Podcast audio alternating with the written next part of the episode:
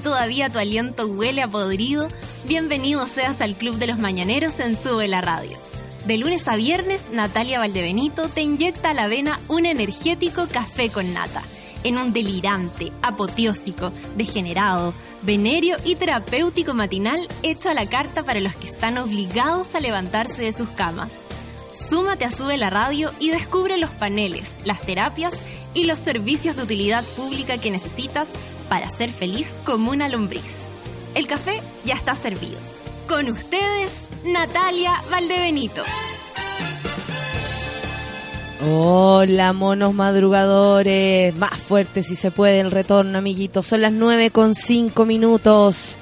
Estoy resfriada como tantos. No, ahí bajó. Eso. Que suba, que suba, que suba. No, no escucho nada. No, pero ese está bueno, ese está bueno. Ese, perfecto. Ese era. Ahora recién encontramos la el pirulín ese. ¿Cómo les va, amiguitos? Estoy resfriada igual que muchos de ustedes, pero bien, pero con solo con gripe, así que vamos a tirar para adelante. Hoy día no voy a gritar mucho. Eh, espero que se levanten igual, aunque tengo esta voz tipo otra estoy. Soy Florencia de la B para todos esperando que todos se encuentren bárbaros en sus casas. Eh, estoy retomada de la garganta, como siempre. Ustedes me conocen. Saben que me, me caga la voz cada vez que me resfrío, cada vez que me pasa algo. Pero eh, vamos a resistir esta mañanita. No está para faltar, porque me escucho y no tengo para qué gritar. Hoy día tenemos una excelente invitada y vamos a pasarlo bien igual. Eh, la, aquí por lo menos en Santiago, les cuento para los que no viven en Santiago, en nuestra condición hay muy poquitos grados, hace frío, la verdad va a estar frío y dijeron que la máxima era de 15, no sé cuánto me dice mi experto en tiempo, en, temperatura, 17 marca nuestro querido Manuel Silva. Eh, poquitos grados en la capital lluvia, nada, de ese por eso que andamos todos resfriados, todos asquerosamente infectados. Y eh, bajaron de emergencia, preemergencia a, no sé, alerta, no sé, no, no sé cómo es la cuestión, pero no hay catalíticos hoy día, por ejemplo, circulando en la capital. Eh, o sea, perdón, hay, están todos los catalíticos circulando, no hay restricción para catalíticos, quise decir, y em, lo, lo que a mí me parece es que debería haber restricción para siempre para siempre, las calles andan súper más piola, eh, se puede vivir un poquito más en paz, eh, en fin. Son las 9 con 7 minutos. Si yo les contara cuando abro aquí para encontrarme con Mariano, que es el que era el Switcher Master que nos acompaña el día de hoy, em, la cantidad de mensajes que me llegan de otra gente, mira, entre para pedir, me piden videos para la alianza super chucha del colegio, eh, no tenemos educación de calidad. Em, me llegan mensajes así como medio calentones. O, o también me llegan unos mensajes muy lindos que es como me hacen mucho reír eh, en esta época de mi vida y me cuentan el drama. no sé qué está pasando, no sé qué estoy proyectando, pero la gente se manifiesta así y yo recibo encantada todas sus locuras. Son las 9 con 8 minutos, vamos a escuchar The Strokes, Last Night. Buena, buena canción para empezar arriba. Café con nata en Súbela.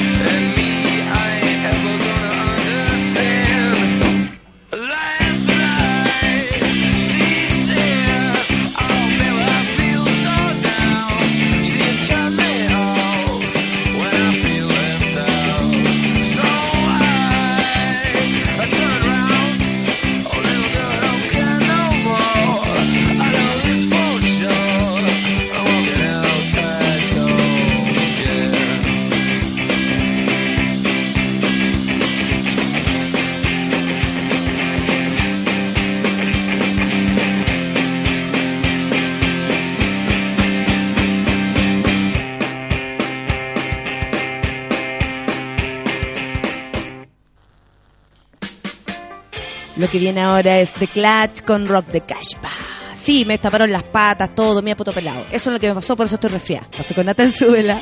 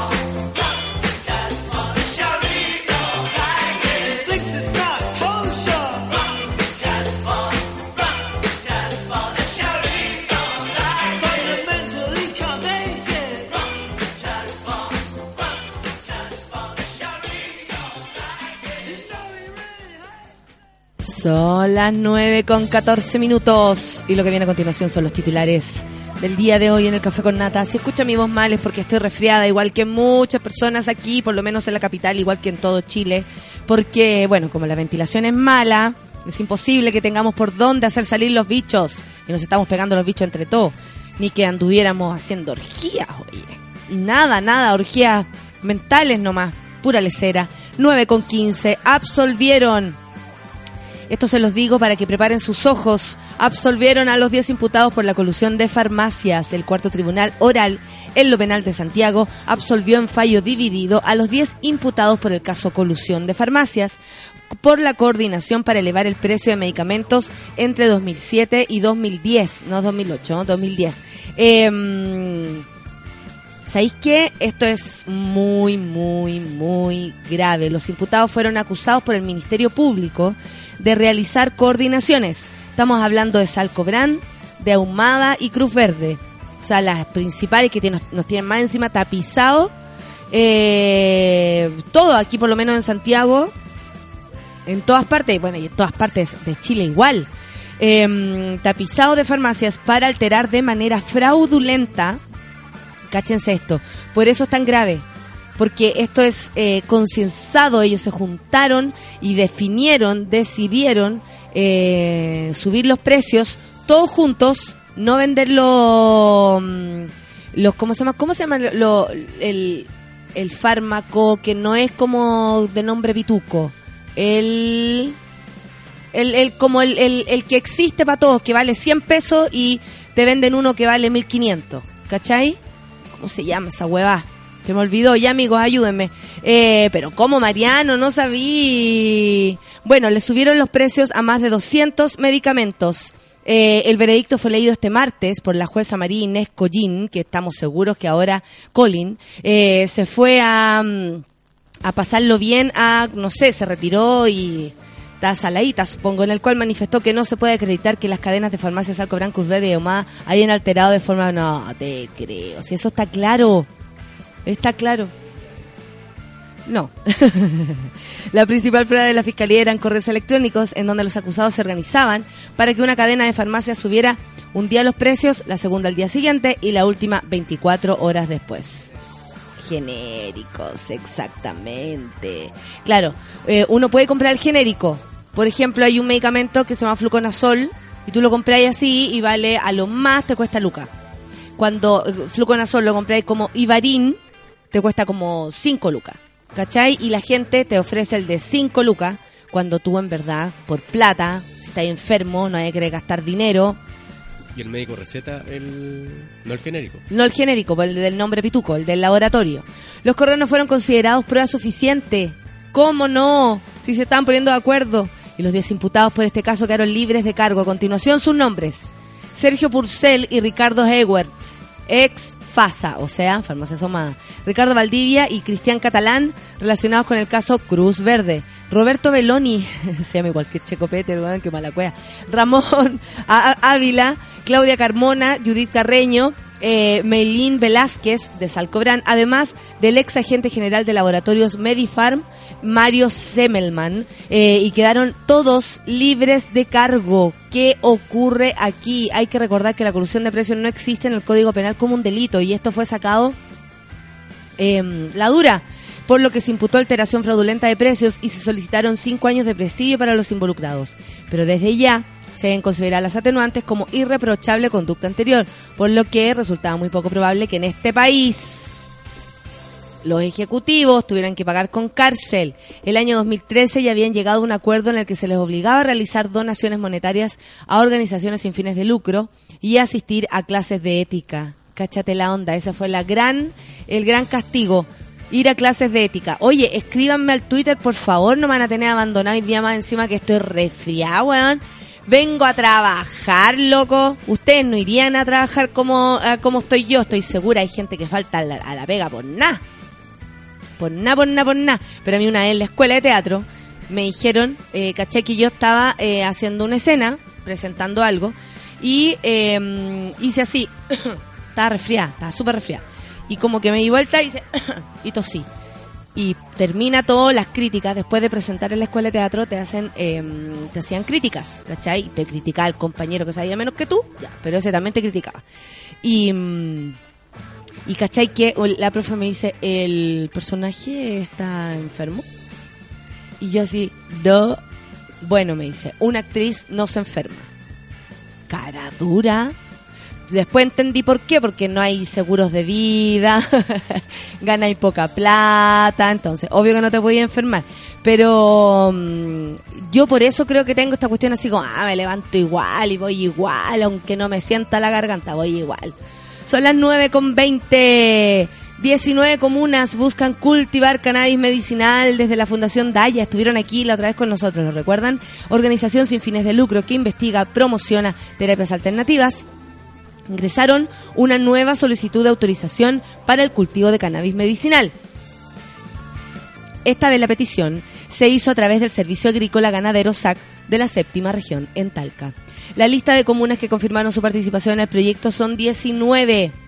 Entre ellos están Arica, Tocopilla, Calama, Antofagasta, Vallenar, Peñalolén, Copiapó, Quilpué, Quilicura, Quinta Normal, Calera de Tango, Parral, Talcahuano, Coyhaique, Punta Arenas, Natales, Independencia, está todo al revés, eh, Independencia, Longaví, San Javier. Se trata de una iniciativa que contempla el cultivo de 6.900 semillas de cannabis en un terreno de eh, 1.5 hectáreas distribuido en las 19 comunas que lo conforman, destinado a la producción de extractos de cannabis para la atención de 4.000 pacientes. De esta forma, se contempla cubrir de- tres patologías. La enfermedad oncológica, por supuesto, la epilepsia refractaria y ciertas enfermedades, enfermedades perdón, que generan dolor crónico. Se busca beneficiar con esto a más de 200 pacientes por comuna. Las instituciones de salud pública que lideran los estudios clínicos que acompañarán esta intervención comunitaria son tres. Incáncer, Hospital San Borja Rielán, Hospital Las Higueras de Talcahuano y el Instituto Nacional del Cáncer. Nada más y nada menos, es importante contar con el apoyo de esta gente que en el fondo le está dando el crédito a la cannabis como parte de un tratamiento, ¿cachai? Que es lo que siempre existió la pelea. Ayer vi eh, un poco en la televisión una mujer que tiene cáncer y que ha luchado por, por, en- por entrar la cannabis a Chile, ¿cachai? Como, como medicina. Y ella decía que es súper importante, además de esto, o sea, además de, mm, de tener lugares donde se cultive y se trabaje la cannabis medicinal, eh, gente que estudie, ¿cachai? Que estudie los beneficios de la marihuana para que después se pueda aplicar a diferentes enfermedades, ¿cachai? ¿Qué le sirve a, eh, al cáncer de huesos?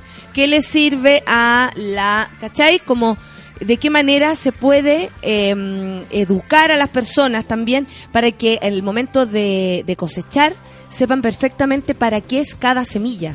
Y ese estudio eh, todavía está súper en pañales aquí. Me parecía súper interesante porque, claro, uno puede tener lugares para plantar, pero ¿quiénes son los expertos que se dedican a separar las cepas, a construir el medicamento? Eh, se necesita más gente y más gente estudiosa, ¿cachai?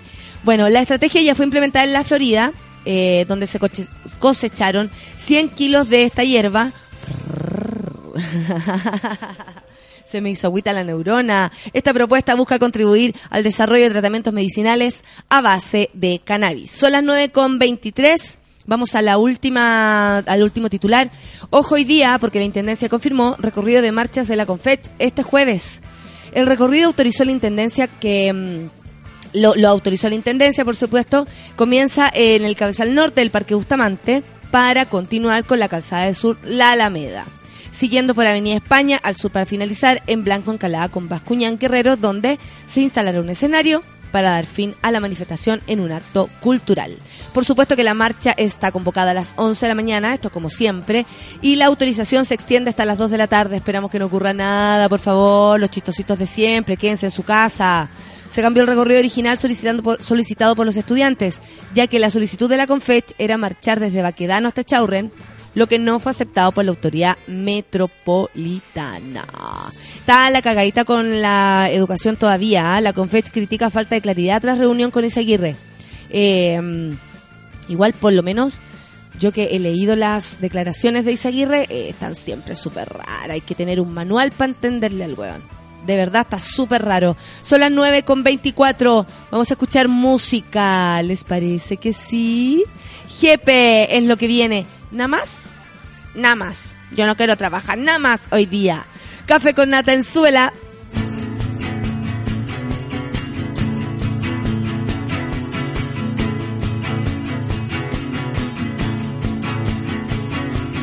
Déjame estar, no diga nada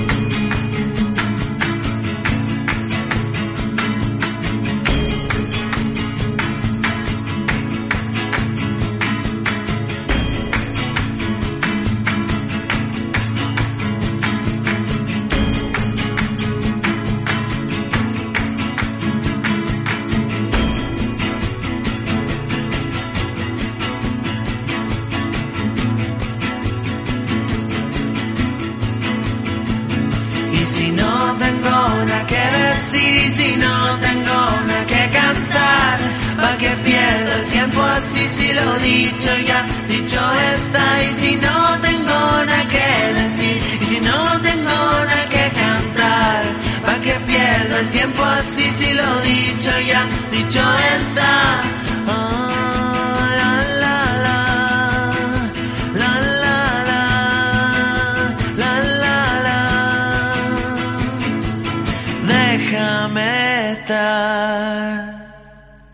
y no digas nada más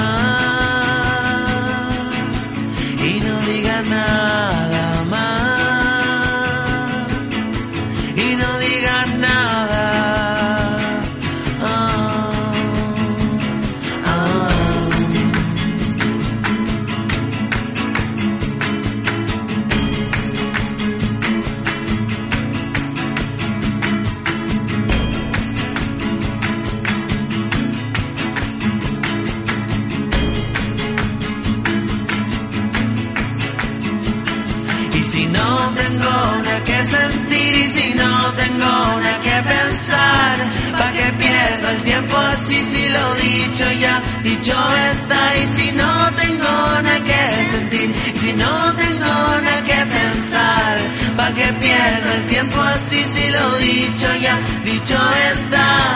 Ah,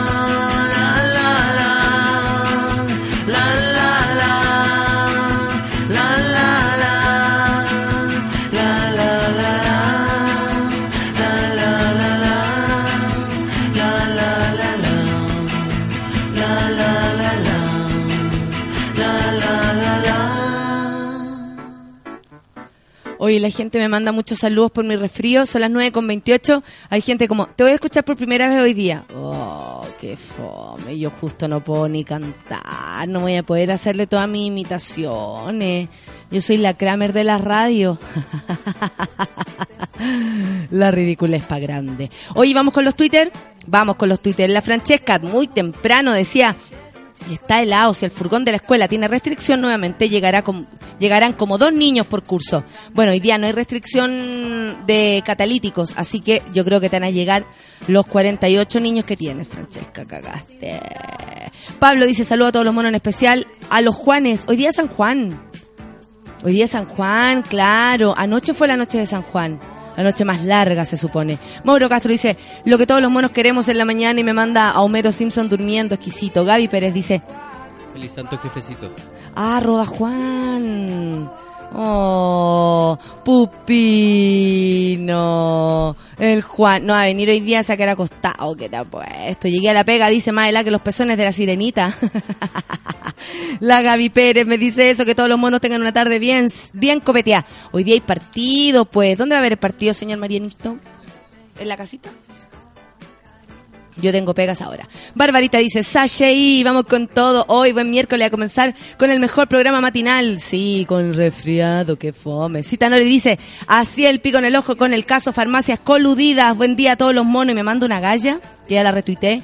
Y que yo cacho que estaba pasándolo bien en una despedida soltera, pero más parece que se la estaban Fifando por el ojo. Marco Paso dice, Filo, mi café ya está servido a la espera del programa. Lindo, precioso. Gracias, Marco, por estar aquí. Hey Hello dice, buenos días, monos. Hace frío, pero lo capeamos con la buena dosis del café con nata. Vamos, Chile, CTM. Está inspirada la Hey Hello con el partido. La Barbarita Valdebenito dice, hay que ser agradecido en la vida. Buenos días, monos. Amo, amor para todos. Me manda un, un meme que dice, gracias Diosito por un día más de virginidad.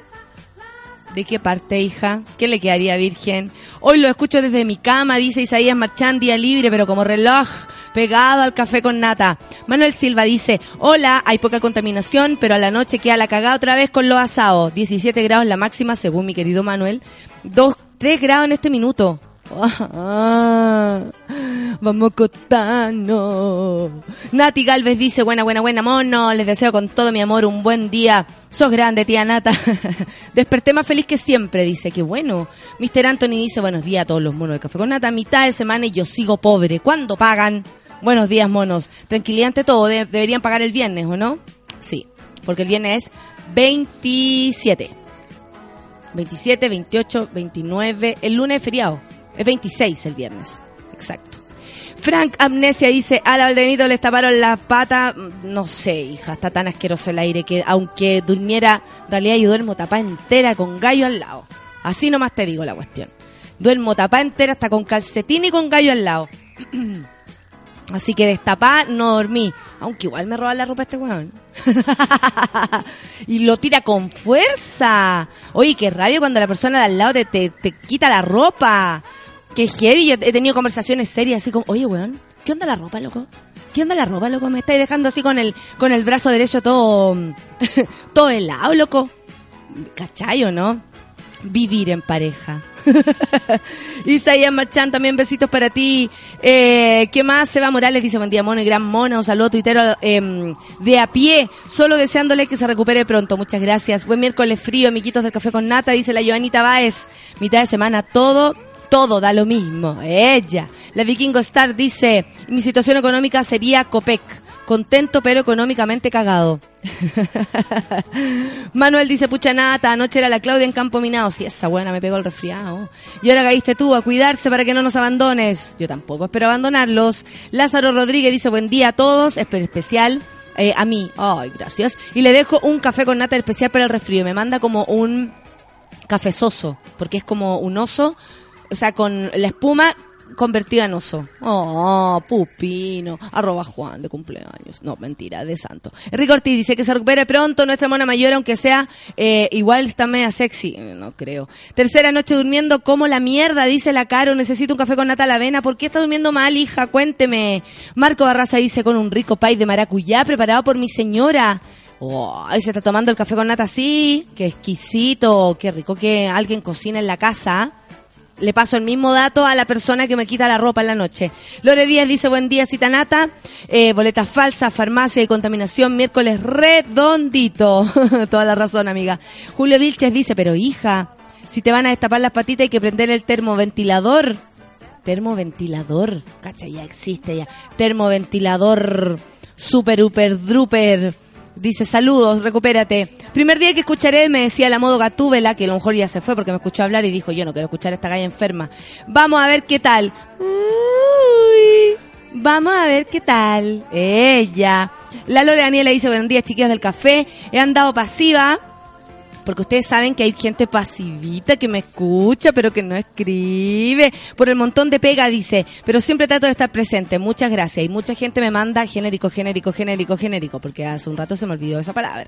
Nat Guevara dice, buen día, queridos del Café con Nata. Caso corrupción absuelto. En Chile las instituciones funcionan. Sí, caleta, CTM, dice. La Claudia te pegó el resfriado, dice Rafael Marcelo. Así es, saludo a todos. Y que en Uruguay eh, me salvé esta pesadilla. Te salvaste, hijo. Eh, Josefina Araya Tapia dice, mi café con nata como todos los días. A todo esto los fármacos se llaman bioequivalentes. Sí, amiga, bioequivalentes y genéricos. Carolina Pino dice, hola a todos. Todos estamos resfriados. Hoy en el metro, todos huellados con los pollos. ¡Ah, asqueroso! ¡Viva la nata! Lenny Lenny dice, saludo a todos los monos, ánimo, mono mayor. Gracias. Tamara Fuente dice, creo ¿Qué te refieres a los genéricos? Sí. Félix Patricio dice, ya pasó la chancha pepa, ahora sí que tengo la voz flight de loco.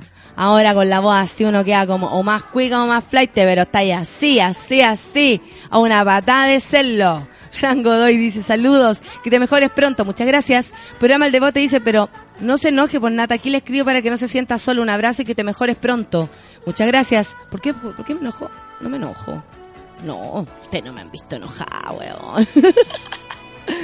Buen día, dice Juan Cristóbal Díaz. No estás sola, un abrazo gigante. Estoy full atento a tu dulce voz. Muchas gracias. Roderick dice buenos días, que tenga un buen día, que me recupere pronto. Muchas gracias. Con todos los malestares del resfrío haciendo causa común con Valdebenito, Enzo Vidal. Muchas gracias. Feña dice, cambia el café con nata por un té con miel. Les voy a contar todo lo que tengo acá. Tengo un té con jengibre y miel. Tengo un café. Tengo un tapsín. O sea, si después de esto no me da un jovino no voy y me cago aquí mismo, mira, no sé qué vamos a hacer. Katy Pimentel dice, escuchando café con nata o con Natalio. harta miel, harto limón y un buen guatero. ¿A dónde, weón? Si voy a andar a- trabajando todo el día, qué guatero. Danilo dice, saludos y ánimos con tu resfrío. Cannabis como tratamiento. Qué rico. Los, los delincuentes de la farmacia, dice el Rodri, quedaron libres porque la fiscalía usó mal el artículo legal. No, no lo usó mal, lo usó excelente. Ese es el problema. Te mandamos mucho suquituki para que se te pase este maldito resfriado. Gracias. Me decía la Hey Hello. El Andrés dice, no a las farmacias deberían legalizar la marihuana y nos ahorramos los remedios. Sí, pero ¿cuánto gastaríamos en marihuana, hijo? Si da lo mismo, vamos a gastar plata igual. El punto es que hayan alternativas, más allá de la típica. Nata Barca dice, oh, Loli, la nata, abrazos de inhaladores para ti, respirable quilicura, tenemos derecho a respirar. Claro que sí. Miguel, eh, miel con limón, ya, cabro. Yo para la miel con limón, para el jengibre, soy capaz de tirarme una piscina. En serio, yo hago todo lo que tengo que hacer para poder hablar bien. No, no crean que me acuesto tarde, que hago weá. Nada. Soy terrible goberná. Y el punto es que me refrío igual, porque está asqueroso este aire. El Bitoco dice, buen día, monas con moco, al fin miércoles y de verdad necesita, necesito reiniciarme como los computadores. Negra Marce dice, good morning monos, no puedo respirar, crisis de asma a nivel grosero, porfa, no parrilla soy. Sí, a hacer calete caso, Negrita Marce, ¿a dónde la viste estos huevones? Tan- ahora recién ya están listos con el asado. El Javo Contreras dice, recupérate, está ahí con vos entre flight y travestida, ¿viste? Nati Pérez dice, sí que terrible que te quiten la ropa y te cagáis de frío en la noche, Nata, tú debes quitar, tú debes quitarle alguna vez la ropa. No, es que yo no peleo en la noche, po. en la noche yo duermo nomás. Romina Salomón, perdón, dice, yo también dormí poco porque el Concha, su madre de arriba tenía la radio corazón hasta las 2 de la madrugada. ¿Sabéis que a mí no me molesta tanto el carrete como ruido? Más me molesta el otro día el, el huevón de mi vecino, que no sé cuál es, que estoy a punto de meterle el taladro en, en el Jovino Novoa, te juro, pero cómo se pone a taladrar el sábado. Va a tener un accidente. Pasa Acevedo, dice, buenos días, mañana me toca ir a Santiago a robarle un poco de smog para mis pulmones. Que bueno, venga nomás. El Roderick me manda la foto de su hija. Hoy que está grande. Se pasó, yo la conocí recién nacida. Se pasó como, oye, cómo crecen los niños, ¿ah? Nichan dice, tapsina la vena y bien dopada. Recupérate pronto y que no empeore. No, no va, no va a, empeorar. Carlos Espinosa, secador de pelo, ¿qué tanto? en vez de termo, termoventilador. Eh, ¿Quién más? Ah, la Gigi lo dice que igual es sensual mi voz. No creo. Ceci Ferreira dice, vendía monos. Aquí, hospitalizada, esperando mi operación a la vesícula. Cuatro días sin comer. Mira, pero dice que yo le subo el ánimo. Ceci Ferreira, ¿qué puedo hacer por ti? Estás en la clínica, eso es otro tema. Tú me superaste, lejos, lejos, lejos. Obvio que sí, que te recuperes pronto. La vesícula es algo simple, pero lata tener que pasar por ese trance, ¿no? Así que mucha, mucha suerte, mucha suerte. Mira, los chilenos son los mayores consumidores de marihuana en Latinoamérica, dice el Andrés. Mm, No creo, weón. Yo he estado en otros países y te diré que la cosa es igual que acá. Un saludo a Tamara, dice Valentina Bravo. Arroba Ifigenia Furiosa. Lindo tu arroba. Ifigenia, Sur- ah, Ifigenia Furiosa, así es. Y a arroba Salvador Frijole. Desde el Archivo Nacional. Me escriben desde el Archivo Nacional y yo no me puedo sentir más culta cuando me escriben desde allá. Te juro que sí. Te juro que es cierto. Eh, hoy el santo de Juan Ignacio, más lindo, pequeño. ¿De quién están hablando? No tengo idea. Nati Pérez dice, Nata, tu voz. Su miel con limón. Créeme que estoy dopada en miel. Gonzalo Cuadra dice, muy buen día, monos. Que tengan un mágico día, mucha sensualidad esta mañana con tu voz. ¿Tú creí? ¿Realmente tú crees eso? Hoy canta Gardel, pero no puedo cantar yo. El Miguel Fría le canta Gardel hoy día. Hace 80 años, un día como hoy, murió en un accidente de aviación el señor Gardel, ¿sabían? Está de... Sí, está de onomástico su muerte. Muy bonito recordar.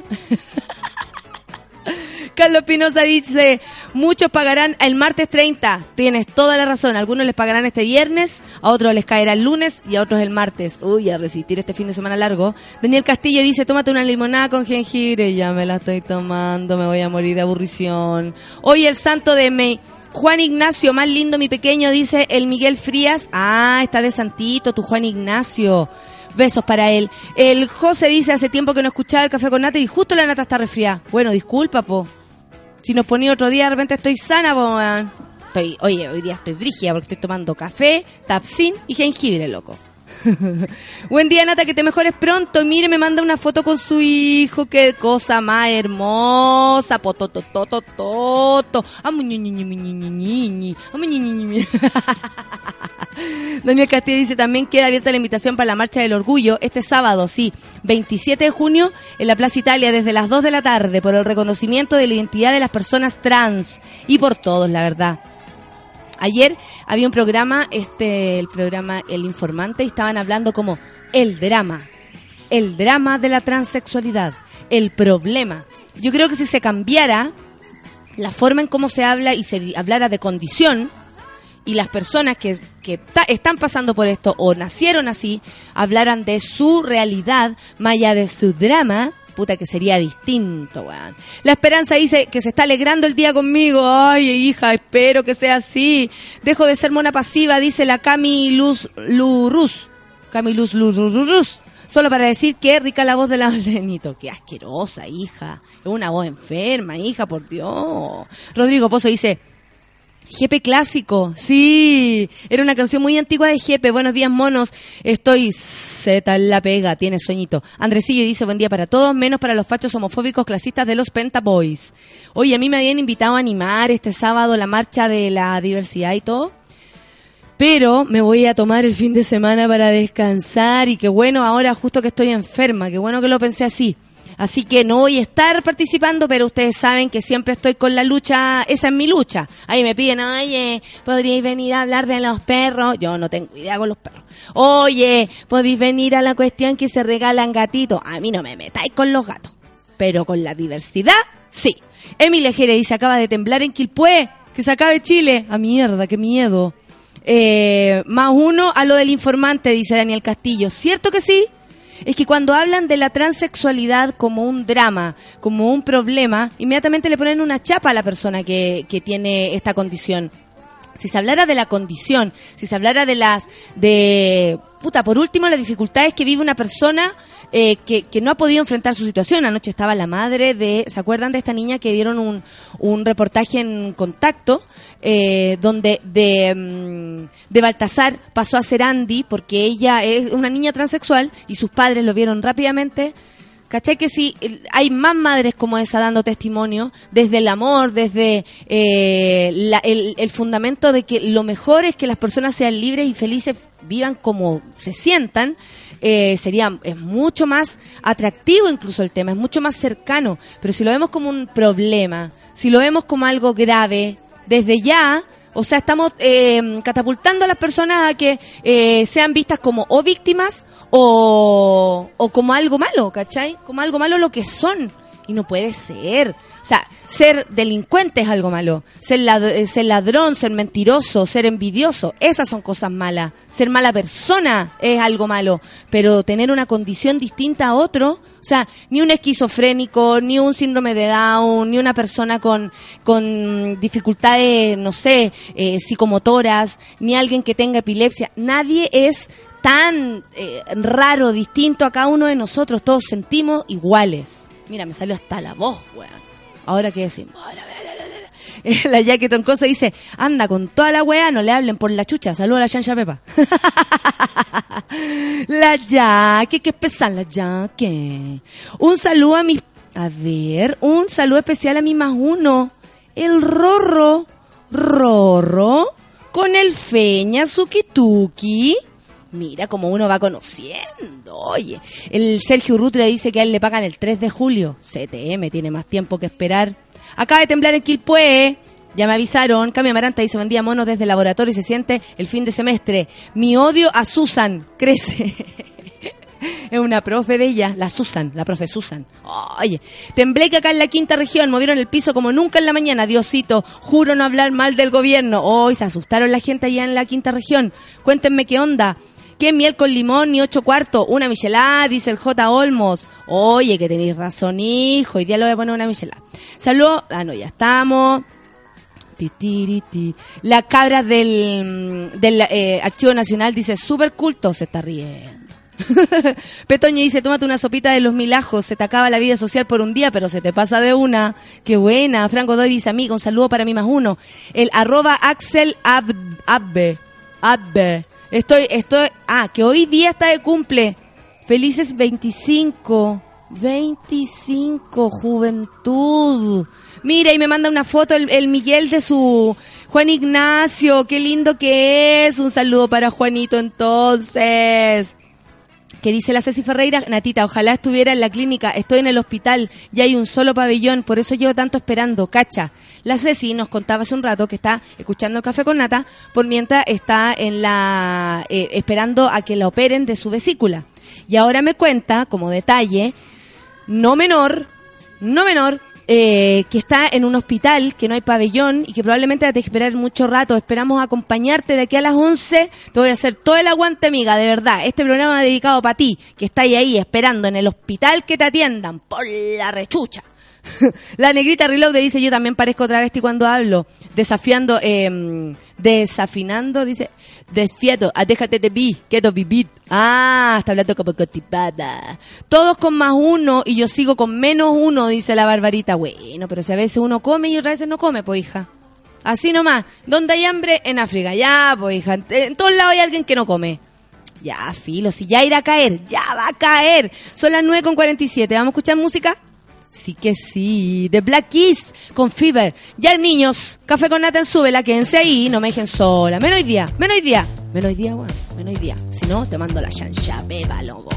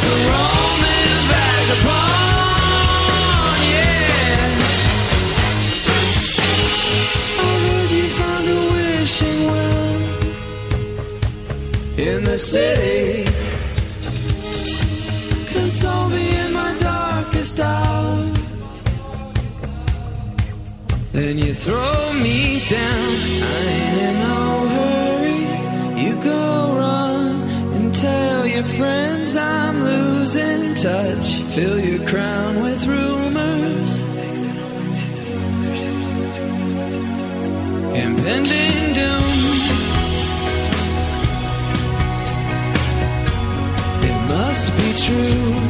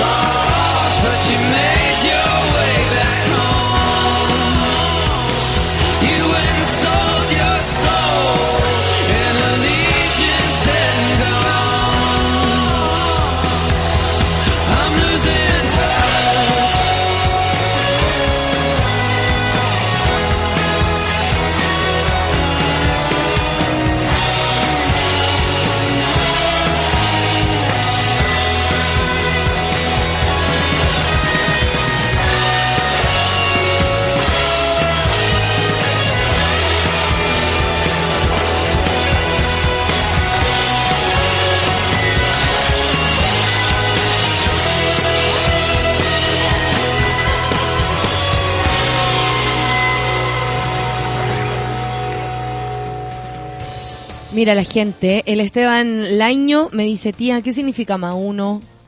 Más uno, hijo, es como el pololo, lo que te estés comiendo, la persona de ocasión, le invita al carrete, eh, voy con mi más uno, puede ser un amigo, y en general más uno es la persona que te estáis sirviendo, listo. Que fijarme en un club, no se cabronen con las tapas. Buenos días a todos los monos resfriados.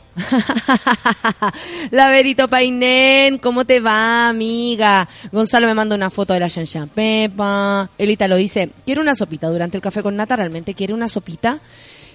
Yo soy buenaza para la sopa, te diré. Buenaza. Oye, sé que quería comentar algo. Eh, en este minuto se está dando aquí en Chile la Copa América, ustedes lo saben, hoy día hay partido, Chile con Uruguay, y desde el, en, e- en el plantel de Uruguay hay un gallo que tiene más problemas que todos nosotros juntos, hijo, ¿ah? Luis Cavani, un, un futbolista, no, perdón, Luis Cavani también se llama el futbolista, también se llama Luis Cavani el futbolista. La cuestión es que es de apellido Cavani el gallo.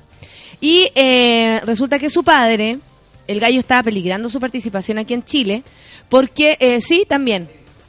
Edi- Edinson, así Edinson, así se, es su nombre, y su padre, Luis, en su ciudad, ya en su otro país, eh, resulta que él atropelló a un, a un motociclista y lo mató. A la hora después, el cabro de 19 años, al cual atropelló, se murió.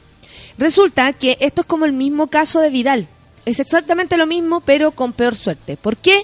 Porque el señor Luis Cavani, padre del Edinson Cavani, iba curado.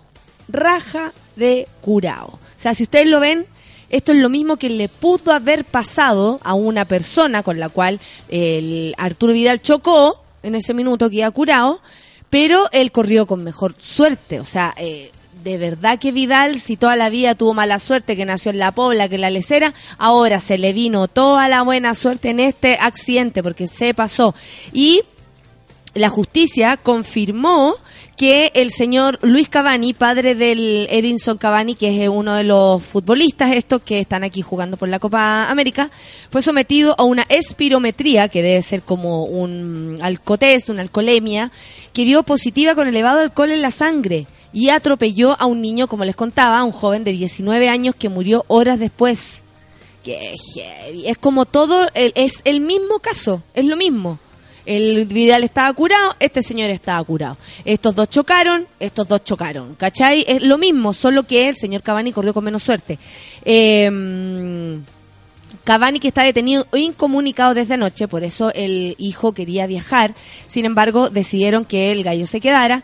Llegó a la sede penal de cuarto turno a cargo del juez Guillermo Reyes sobre la hora tres- eh, 13.45 para declarar, también declarar a los funcionarios de tránsito que actuaron en la escena y una enfermera que auxilió al joven accidentado en el lugar. Qué terrible. El abogado del padre del jugador, Amaedo Otati, que está viajando rumbo a Salto desde Montevideo. Mientras tanto, Luis Cavani está siendo asistido por la letrada Seida el de las carreras. En cuanto al joven fallecido, se sabe que no es oriundo de Salto y proviene de la zona de Baltasar Brum, en Artigas, que sería un estudiante universitario. Un cabro de 19 años que se muere en estas circunstancias por culpa, una vez más, de un curado. Yo no tengo idea cómo son las leyes allá en Montevideo, en, en Uruguay, pero eh, lo que lo que lo que nos da para pensar es que en el fondo esta misma suerte pudo haber corrido la persona con la que chocó Vidal y él mismo, ¿cachai? Entonces, igual de repente eh, tenemos que tener conciencia, amiguitos, vivimos en comunidad, no se puede hacer otra cosa. Isaías Marchand dice, la chancha beba anda pegando el resfrío. ¿A qué horas pasa la chancha beba? Miguel Olivera dice, cagado de frío en la pega y ahora me voy a una reunión sin mi café con nata. Amiguito, te acompañamos en sentir. Más uno, menos uno, yo estoy con menos 20, dice el Andresillo, llorando por una cosita. El temblor solo fue de 4 grados, dice la Lore Díaz, nuestra corresponsal de la quinta región. Hay gente marica como yo que se asusta, dice. Ojalá fuera grado 10 en el Congreso. Oye, em, yo me asusto, bueno, yo me asusto con uno de 3 grados, yo me asusto y les prometo, si aquí hay temblor, yo voy a dar jugo. Ustedes ya lo saben, me conocen. Yo soy conocida en mi edificio por la jugosa de los temblores. La weá no termina, yo ya estoy abajo. Y vivo en el quinto piso, ¿ok? no, de verdad. Me dan, me dan miedo la weá. Entonces yo no, no, no puedo hacerme la valiente, ni seguir con los medios de comunicación. Nada. Pico con todo, pico la chancha pico el café con nada, arroba Juan, la solcita, la Rocío, Mariano, todos para afuera. A mí, la verdad, no me interesa nada. Veo un ratón o hay un temblor, yo salgo corriendo. Así nomás, he visto cosas peores, pero esas son las dos cosas que más miedo me dan. Daniel Castillo dice las prioridades del servicio de impuesto interno, ser laxos con Jovino Novoa, pero brígidos con las kermeses. Ah, qué heavy esa lecera, que no permitan hacer kermeses o tienen que pedirle permiso hasta la presidenta y bingos. Cuando al Jovino Novoa le permitieron eh, robar, pero como loco, y al fisco, es decir, a todos nosotros. Por eso se cagó el otro día el viejo. Se cagó, ojalá tenga una diarrea infinita que no se pueda parar más de la calle, que del, water, que se acabe el suero de tanto cagar. Puta, la mamá, me acabo de echar mi apoyapiés, dice la Nat Guevara. ¿Qué, es- ¿Qué es un apoyapiés? ¿Me podría mostrar? Mándame una foto, Natita. Yo daré más jugo que la Shencha Pepa si nos sube el podcast de ayer. Dice corta la Nati Galvez avisando que nos va a, a quemar la radio, oye. Son las 10 con un minuto. Volvemos con el baño de mujeres con una invitada muy interesante. Y por supuesto, para ser felices un ratito más, café con nata en su vela. Escuchar Ven musiquita. hacia mí, que me quiero despedir.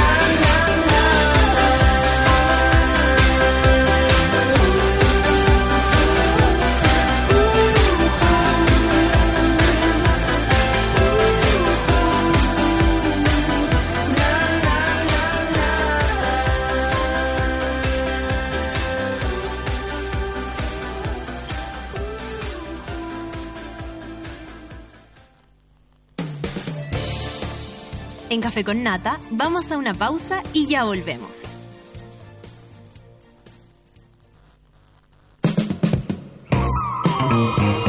Hoy en Sube la Radio.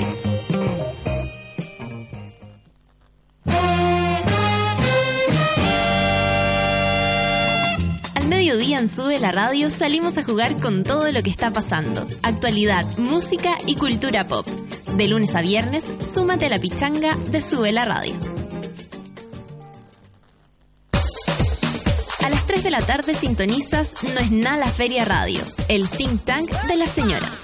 Únete a la Escuela de Frankfurt de los Pobres y embárcate en el viaje teórico más pop de la historia republicana de Chile.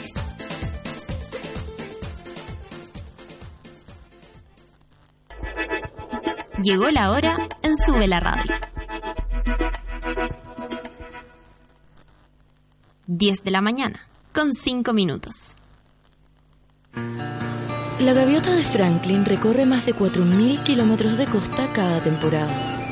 Tú, con suerte, viajas a la playa más cercana para meter los pies en el agua. Cerveza Corona te invita a ser un poco más gaviota. Cerveza Corona. Encuentra tu playa. ¿Te gustaría imprimir tus Instagrams? ¿Tienes un negativo rezagado para revelar? Hola, somos Migo, un laboratorio fotográfico de barrio listo para recibir tus fotos digitales y análogas. Monta tus fotos en Goodies, consigue una cámara Lomo, una instantánea Fuji o simplemente imprime con nosotros. Visítanos en las Azucenas 2997 Providencia y búscanos en migo.cl o como Migo Lab en Instagram, Facebook y Twitter. Deja de acumular imágenes en tu celular. Vuelve al papel conmigo. Si Camilo quiere estar con Álvaro, Cristóbal con Paola, Matías con Andrés, Gonzalo con Claudia, es su decisión. Lo importante es que se cuiden, porque vivamos como vivamos, siempre con Don. Campaña Nacional de Prevención del VIH-Sida. Todas y todos podemos prevenir. Cuidémonos del VIH. Infórmate más en www.minsal.cl o llamando a Fonocida 800-378-800. Juntos, un Chile mejor. Ministerio de Salud, Gobierno de Chile. ¿Viste que no era tanto? Ya estamos de regreso en Café con Nata. Ya estamos de regreso, son las 10 con 8 minutos. El champán ahora se toma todo el año y en todas partes. Yo tomo límite de Valdivieso, que es fresco, liviano. Hoy hace súper bien el tecito de jengibre. ¿ah? Además, hay para todos los gustos porque vienen Brut y Brut Rosé. Y si a las champañas le, le echo jengibre. Pero eso no es todo porque tiene tres tamaños: individual, botella mediana y la típica botella grande. O así un furúnculo de jengibre a la botella grande de champaña. ¿Qué tal? Si estás en un carrete, partes con una límite individual. Si estás con un amigo, partes con una botella mediana. Y cuando estás en grupo, tienes que abrir una botella grande. Hoy se abre la botella grande porque hoy día tengo una reunión en mi casa justo a la hora del partido con mi amigo César. Porque, amigos, estoy tan nerviosa, estoy preparando mi unipersonal. Y eh, no puedo parar, no puedo parar de pensar en eso, no puedo parar. Tienen que ir, van a ser solo cinco funciones, cuatro funciones abiertas al público y hay una de estreno. No quiero mezclar la de estreno con la abierta al público para que haya más funciones abiertas al público. Van a haber cuatro funciones los jueves de agosto. Eh, ya tiene nombre y todo, todo me da vergüenza. Todo me da mucha, mucha, mucha, mucha vergüenza. Pero lo voy a lograr, lo voy a lograr porque es un desafío que me puse y lo voy a cumplir. Yo sé que ustedes me van a apañar. Son las 10 con 9 minutos. Vamos a escuchar una canción a propósito de mi sexy voz. Sexy Boy. Er, es lo que viene. 10 con 9. Prepárense para el baño de mujeres, ¿eh? Café con Naten, súbela.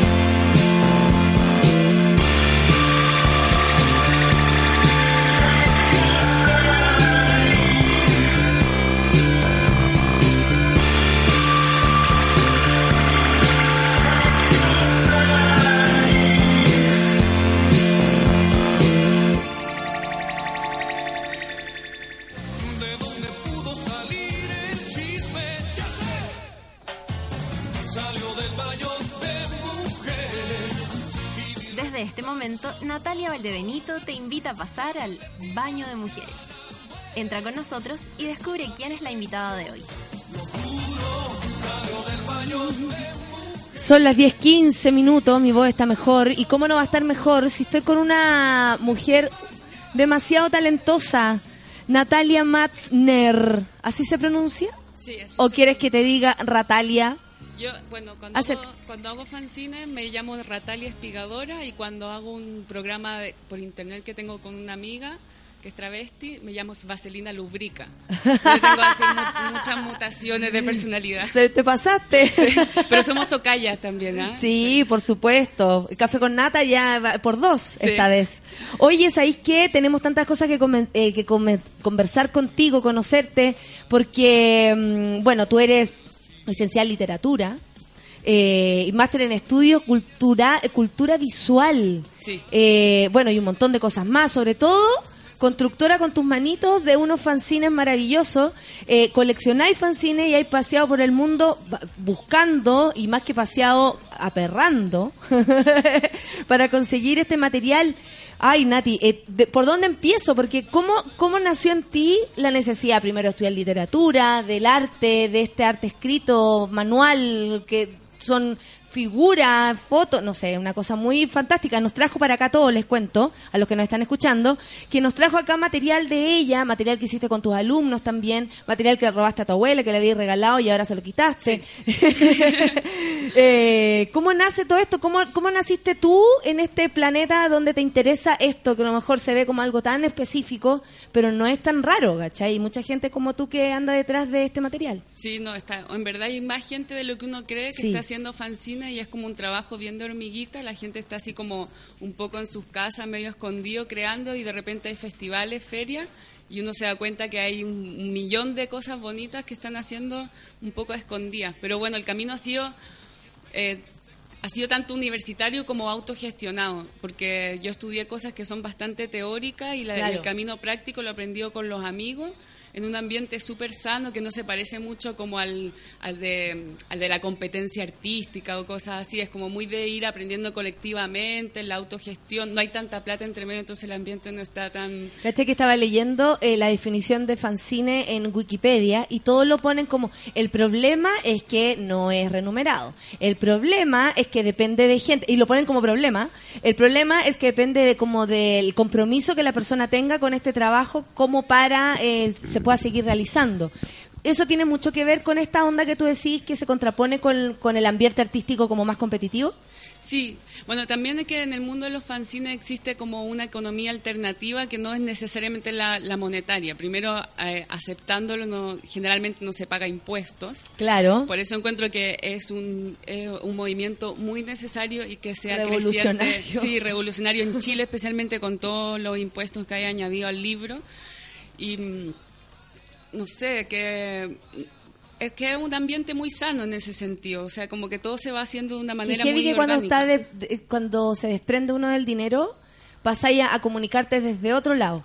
¿Cachai? Sí, Desde hay mucho el- de trueque. Claro. Y de reciprocidad, es como ya yo hago esto, tampoco es tan hablado, como yo hago esto y tú me debes lo otro. ¿cachai? es al- Pero- es como normal, se va dando. Sí, súper. ¿Cómo llegaste al fanzine? ¿Cómo te empezó a cautivar esto? Mira, eh, yo estudié literatura creativa en la, en la Universidad Diego Portales, que teníamos un montón de talleres creativos. Están de, enamoradas las chiquillas de ti, tienen pipí especial en este Ay, que, no- minuto. que están en mi espalda, no puedo verla que Sí, pero hacen las dos así. oh. Oye, ya, después les voy a decir los datos los días que voy a estar vendiendo ¡Eso! fanzines para que me vengan a Vamos a ir. Eso, vamos, hagamos un paseíto. Sí, ahí se les Chucha digo la madre. fecha. ¿Y qué te estaba contando? La parte de- del camino del... Sí. ¿Cómo llegaste al fanzine? Eso, tu, tu cosita, tu cosita. Ya no hay- ¿Cómo llegaste al fanzine? Mira, a los fanzines llegué cuando estudié literatura. eh, teníamos un grupo de amigas y amigos que hicimos unos cuantos fanzines, pero no le llamamos fanzines. Lo que pasa es que el mundo del auto, por ejemplo, las liras populares podrían caber en el formato fanzine, pero no un fanzine, porque esa palabra claro, no existía. claro, sí. Pero el mundo de la autopublicación existe desde pero tiempo y- Sí, sí, po, po. sí. Así empezó, de hecho. Sí, siempre. y mm, Mira, dejé la cagá, boté un tecito, menos mal que era poco. Pero hay que ver cómo huevea. Estamos limpiando. Ya, sigue contándome. Y, mm, Estos son personajes, los Muppets que andan paseándose por aquí. Los gnomos. Y ¿Y cómo apareció este este este formato en ti? ¿Estabas Mira, estudiando eso? Sí, mira, escri- yo siempre he escrito y nunca he tenido como mucho las ambiciones así de, de, de publicar en editoriales de alto tiraje. No, o sea, no me he encontrado con esa oportunidad y siempre me ha interesado la parte también plástica y, y más que nada una cosa media rebuscada que es la sinestesia, como encontrar nuevos tipos de lenguaje, o sea, como... ¿Así se llama? Sinestesia. Sí, sinestesia, es como, por ejemplo, cómo se puede encontrar un lenguaje donde se confundan todos los sentidos. Entonces, como cómo se puede llegar a un artefacto artístico donde está la, la escritura, pero a su vez también eh, la solución material tenga que ver con el concepto, como lo que te están, porque le mostré un fanzine que se llama Día 10, que es un cuento de terror que solo se puede leer en la oscuridad. Entonces, Sí, dijiste, hoy les voy- no, esto no les puedo mostrar porque solo se puede leer en la oscuridad. Está bien, ¿cierto? ¿Se apagó? Sí, Chucha. no lo prendan. Ah, ya. No lo prendan en un computador con, con líquido. Sí, hay que esperar que se seque como un día. Ah, ya, perfecto. Lo dejo apagado entonces hasta mañana. Entonces eso, porque o el otro que tiene con que viene con un petardo con pólvora, entonces lo- que, que es una obra de teatro que al final hay como una crisis industrial y viene una explosión mundial y uno tiene que, que prender el petardo con la pólvora, entonces ahí uno tiene como la experiencia no solamente de representación mental de la lectura, sino que también de la experiencia física de, de que reviente. Entonces como ir jugando así como con todos los sentidos, con los olores, con el tacto, con el ¿Eres muy rara en tu carrera? ¿Eres muy rara como, o sea, estaban todos pensando en algo y tú en otra cosa, por ejemplo? Mira, no tanto porque yo tuve... Hay mucho movimiento acá porque están todos viendo, bueno, la cagada que me mandé yo con mi computador y todo, pero eh, está, están aquí el Mariano, la Sol y la Rocío viendo todo lo que trajiste, que es de verdad maravilloso. Le vamos a sacar fotos para que lo vean ustedes. Bacán. Que no era tan raro porque mis- tuve profesores que les gustaba mucho la como poesía visual y la poesía concreta, donde se juega mucho con, bueno, eso viene de, de Brasil, pero se juega mucho con, con, con artefactos poéticos. Ya. ¿Cachai? Así cuando está el que acaba de ganar la fundación la- el premio Pablo Neruda, Ya. premio iberoamericano, y que él se llama Augusto de Ocampo, y también es poes- eh, poeta concreto, o sea, como que en verdad igual me eduqué un poco en, en un ambiente donde había mucho de experimentación, pero Sí. la verdad que lo de los fanzines me embalé más. Ya, bueno, publiqué con la Nimita Cartonera, que son estos libros de, de cartón, y ahí también son como que tiene harta esta cosa así como manual y, y todo eso. Y después ya, ya en Barcelona también empecé a sacar los primeros fanzines más en serio y participando en, en festivales. A Barcelona te fuiste como con la necesidad de aprender más, de, de, de recibir esto como más de cerca. ¿Qué, qué había allá que no había acá, por ejemplo? Eh, mira, eh, cuando me fui a Barcelona, en verdad, me, me fui así medio, medio a la loca, no, no como la gente que espera ganarse una beca o tener mucho ahorro y eso. Me fui a- quería estudiar este máster en estudio de la cultura visual en, en la Universidad de Barcelona, pero también así ya encontrar un trabajo y hacerlo, porque ahí, claro, que el máster costaba 90 euros mensuales, que es bastante barato, o sea que es Sí, pagable. sí. Entonces dije, ya, bueno, me voy a hacer eso y entre medio también a conocer gente. No conocía a nadie allá tampoco. De ahí empecé a conocer gente que... Lo que pasa es que hay un, un movimiento de autogestión bastante fuerte que se combina también con, con todo lo que es llamado la crisis. Eso como, que el mundo de la autogestión y el hazlo tú mismo, el do it yourself, también que le llaman en inglés, está muy relacionado en, lugares donde no existe un Estado benefactor o, países tan tan ricos. O sea, te- está relacionado a la idea de crisis porque no hay gente solucionándote monetariamente tus proyectos, entonces la autogestión es, es la clave. Entonces, Eh, es vital para poder eh, hacer el trabajo, o sea, todo y todos lo entienden así, no es como, ay, bueno, esta gente se dedica a hacer su Sí, trabajo. bueno, hay de todo. Hay gente así como que está en el mundo de los fanzines aspirando a que, a que alguien les- los encuentre y, y ya puedan estar en grandes galerías o cosas así. O hay gente que, que es súper punky, súper anarquista que, lo, que quiere resistir en la autogestión y no se quiere meter. Hay, y, y en verdad lo interesante es que todo coexiste y lo, que- importa es el presente. O sea que hay desde el, desde el punky anarquista hasta el, hasta el que estudió arte y, y se pagó toda una carrera y en verdad no ha podido no- por a veces motivo no están en una galería, pero están Claro. todos autogestionándose. Que heavy que uno aprende mucho también como mirando a los compañeros, como, como lo que trae cada uno. Yo creo que de viajar a estudiar, Sí. eh, eso sería como una de las cosas que más uno aprende, como de, del, mira, este Juan viene de este lado, es panqueta, hace, la, hace su forma, se consigue plata por acá. Mira, qué divertido. Y por otro lado aprendís otra cosa, y este otro bueno es más conservador, y este otro es más lanzado.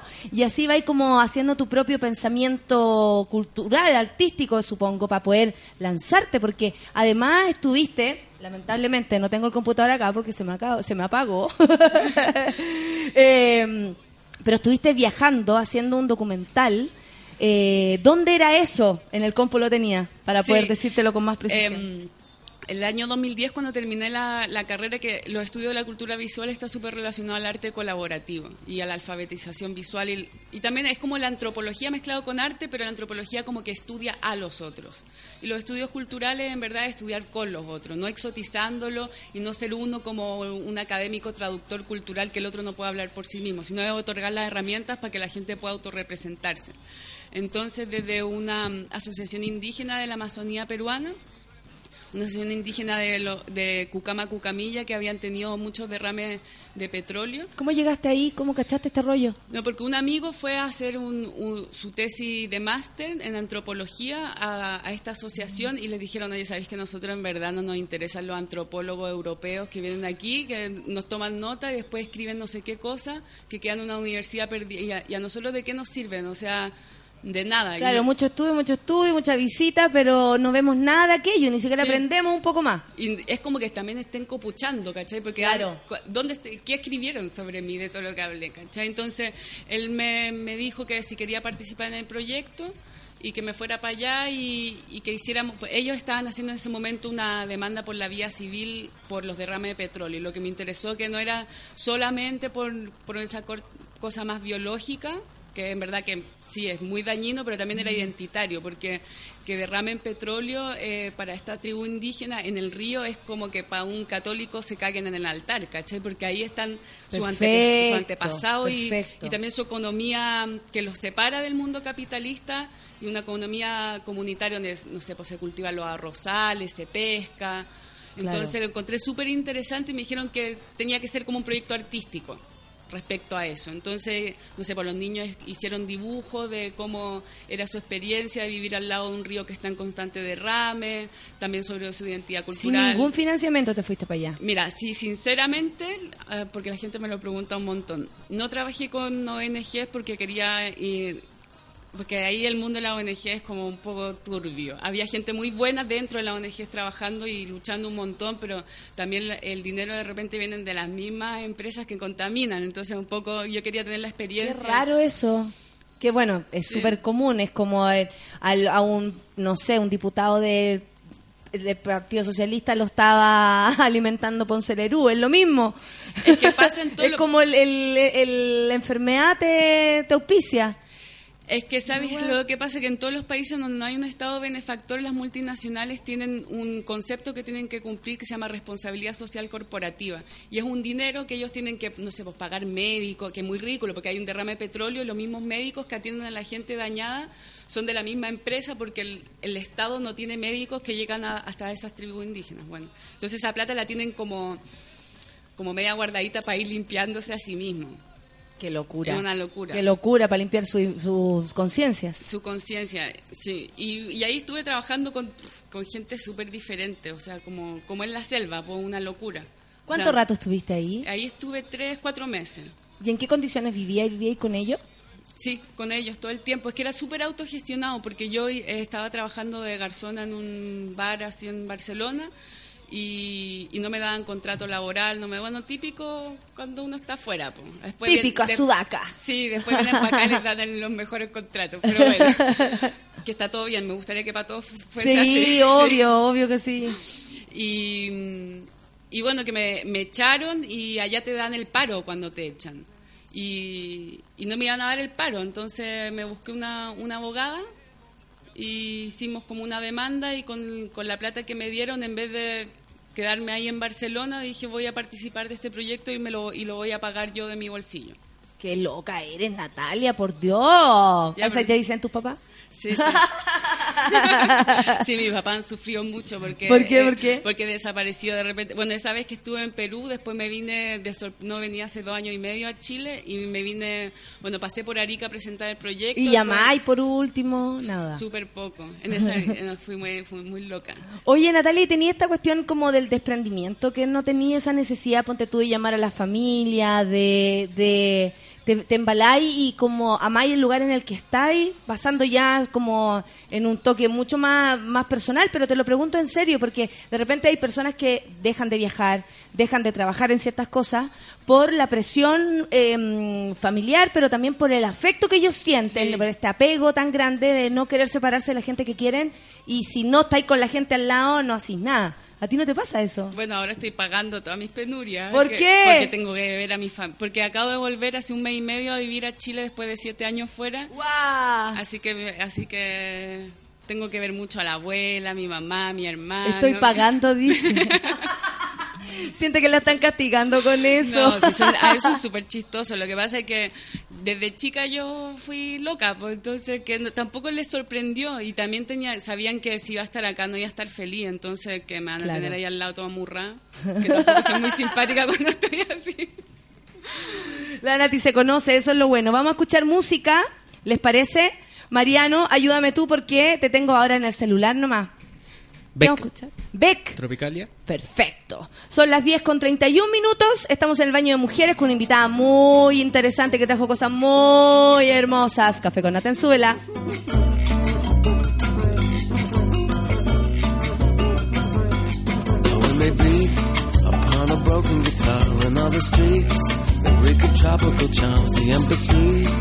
Lying hideous shards where tourists snore and decay. And when they dance in a reptile blaze, you wear a mask, an equatorial haze into the past, a colonial maze where there's no more confetti to throw.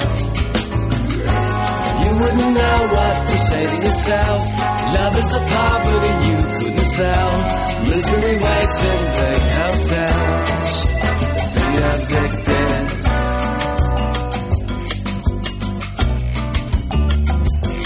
You're out of luck.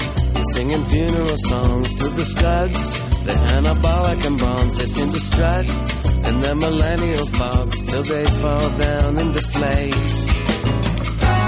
You wouldn't know what to say to yourself. Love is a poverty you couldn't sell. Misery waits in big hotels to be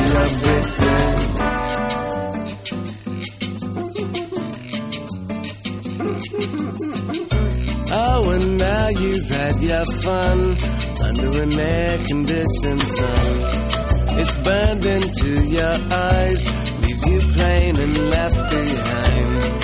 I see them rise and fall into the jaws of a past and then love. You wouldn't know what to say to yourself. Love is a poverty you couldn't sell. Misery waits in fake hotels be a victim.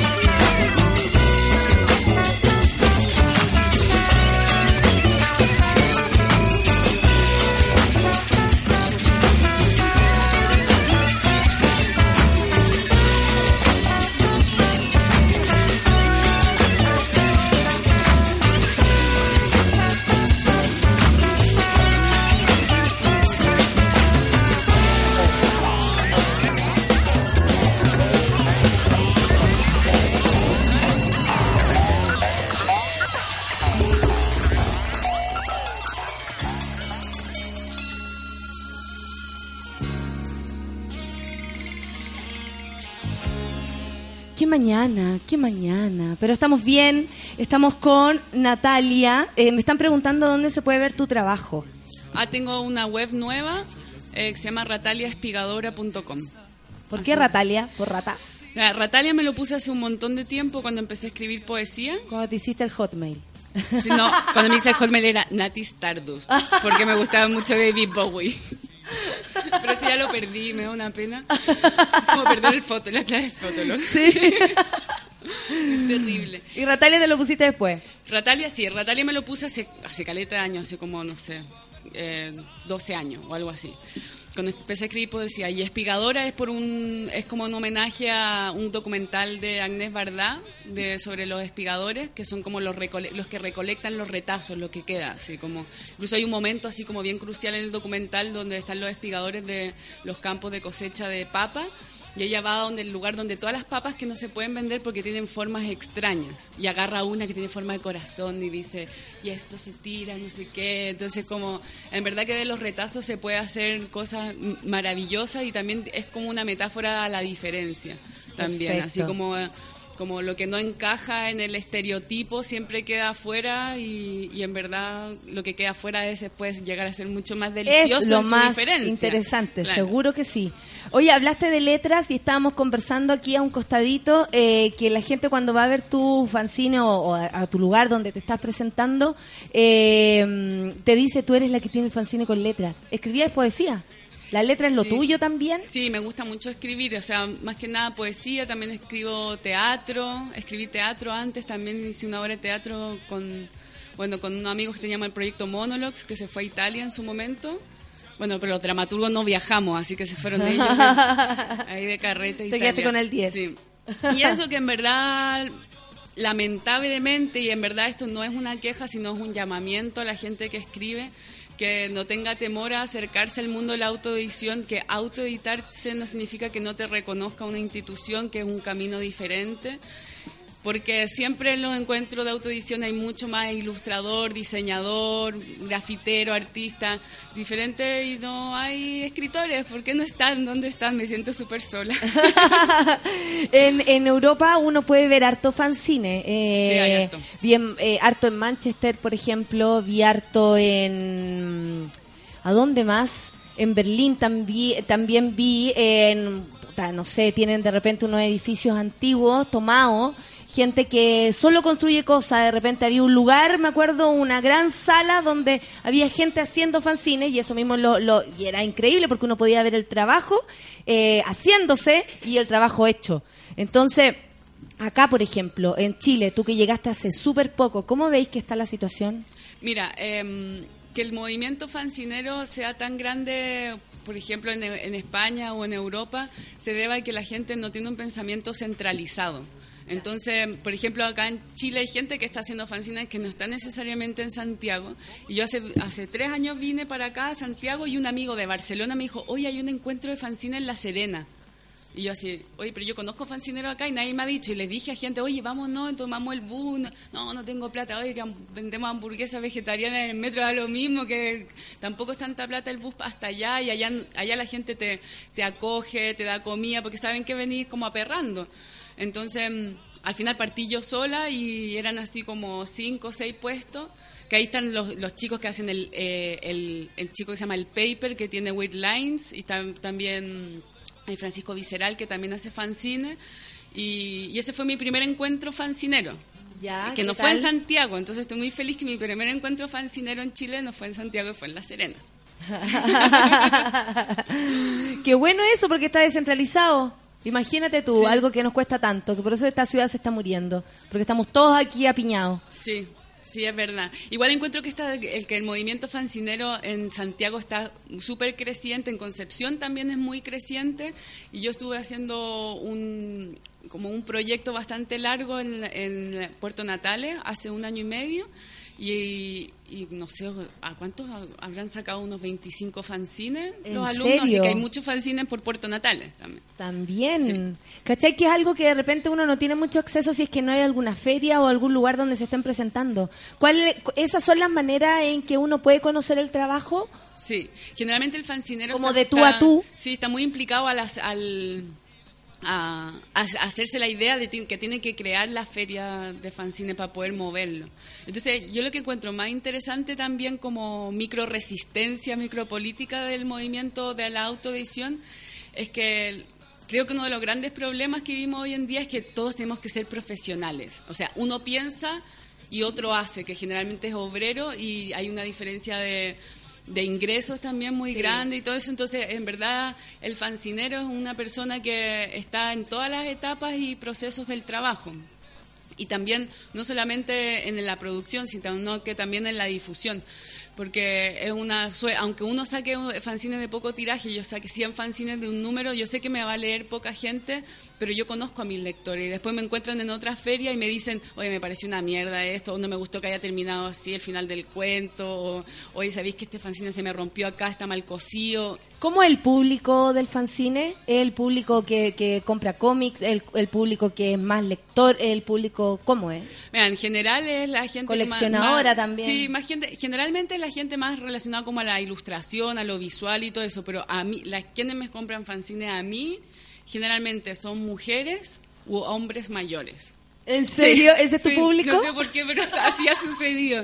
No sé, y también es por la cosa de la lectura o quizás por el tipo de ilustración o dibujo que hago, no sé por qué será. Oye, hay hecho talleres también. Sí, he hecho, he hecho talleres, bueno, yo siempre lo combino en la feria, en las ferias de autoedición en Europa principalmente. Eh, iba a las ferias, pero iba una semana antes, entonces hacía talleres, entonces así se me pagaba el, el viaje, la estadía y también vendía los fanzines, entonces ahí se empieza como a crear una especie de autosueldo o, o que uno se lo va autogestionando así. Entonces los talleres siempre ha sido como muy a la par de lo de los fanzines. Y, y los alumnos han sacado fanzines individuales como colectivos los que te estaba mostrando ahí. Sí. Y individuales la mayoría tienen que ver con asuntos de identidad, de autorrepresentación. ¿Con qué locura te hay encontrado de los alumnos, por ejemplo, si entienden mal lo que están haciendo, si están súper interesados y hay gente que ya viene buscando este taller hace mucho rato? ¿Cómo, cómo es el, el estudiante de fanzine?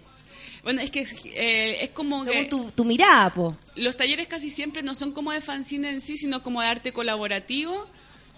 Y, y la solución material llega a ser el fanzine. Entonces Perfecto. hay como muchas dinámicas que tienen que ver como con, el, con lo identitario, más que nada, y con los relatos personales. Entonces el, el primer día la gente en vez de decir, me llamo no sé cuánto, soy de tal barrio y estudié no sé dónde, para evitar esas co- como ese, Esa presentación ese- latera. Sí, latera. y le digo a la gente, traigan un objeto y tienen que contar un relato a partir de ese objeto. Entonces, que me ha llegado gente con las cosas más raras del mundo, así como, bueno, una chica con un unicornio, otra con una cosa toda así pachamámica, otra con un papel confort, otra con un, llevó un pan y el otro llevó un jamón y se comieron el pan, así, y, y salen unos relatos así súper heavy. Una, un, me acuerdo de una especial que llevó pan, en España se llama pan bimbo, pan ideal, el pan...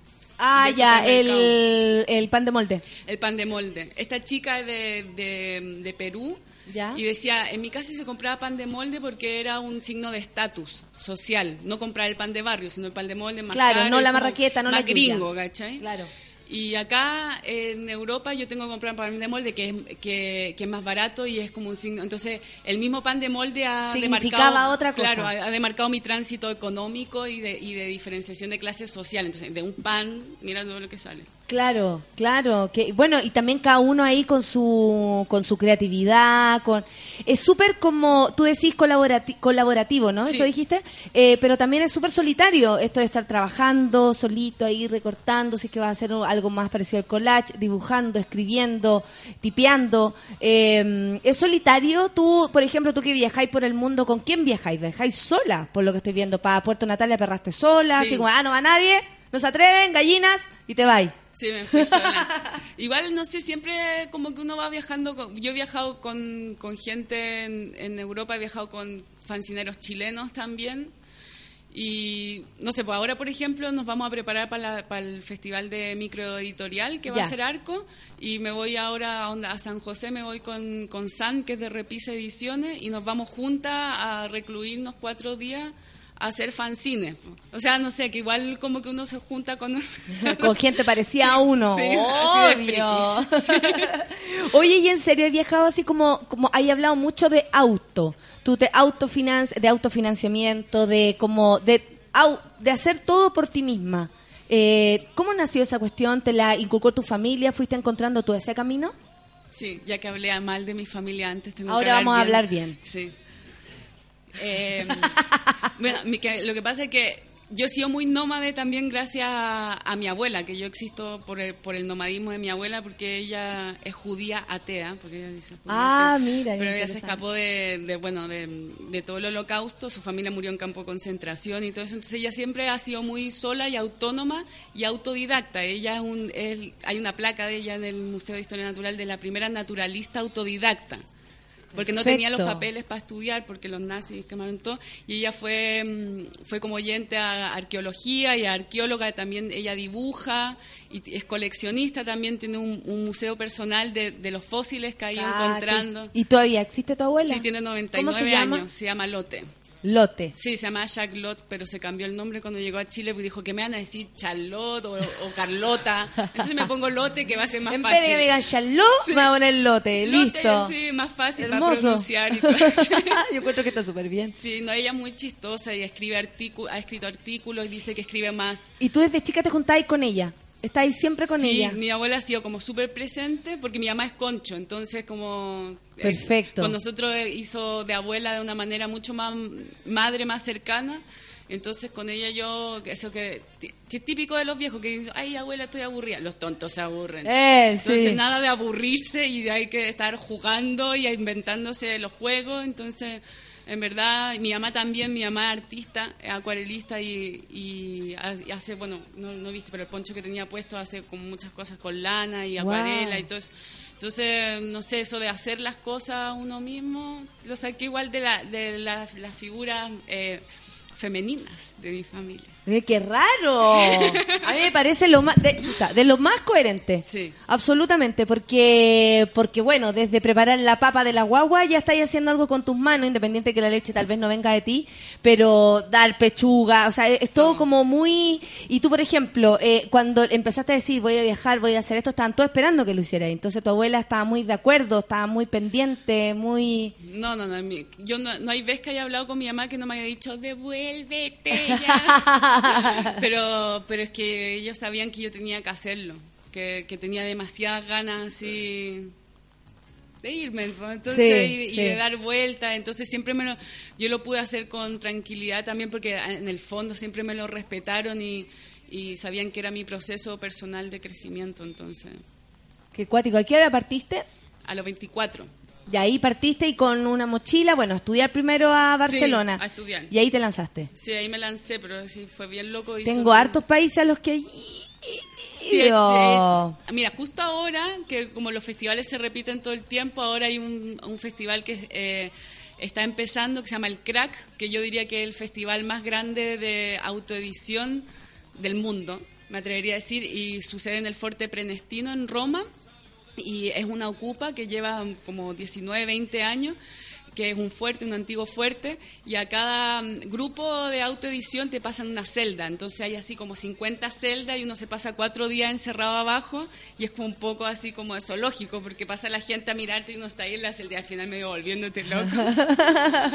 y con esa gente yo he, hecho como un camino como bastante importante de, la autoedición porque me han enseñado bast- Y mucho. llegaste a ellos de, de Aperraquery entonces. Sí, la primera vez Hola, que fui, esto es mi llegué, trabajo. sí, este es mi trabajo, me quiero poner. Ya la segunda vez me invitaron como, como residencia tallerista y llegué dos semanas antes, hicimos, bueno, uno de los fanzines que tengo ahí, que es el abecedario Resistencias Visuales.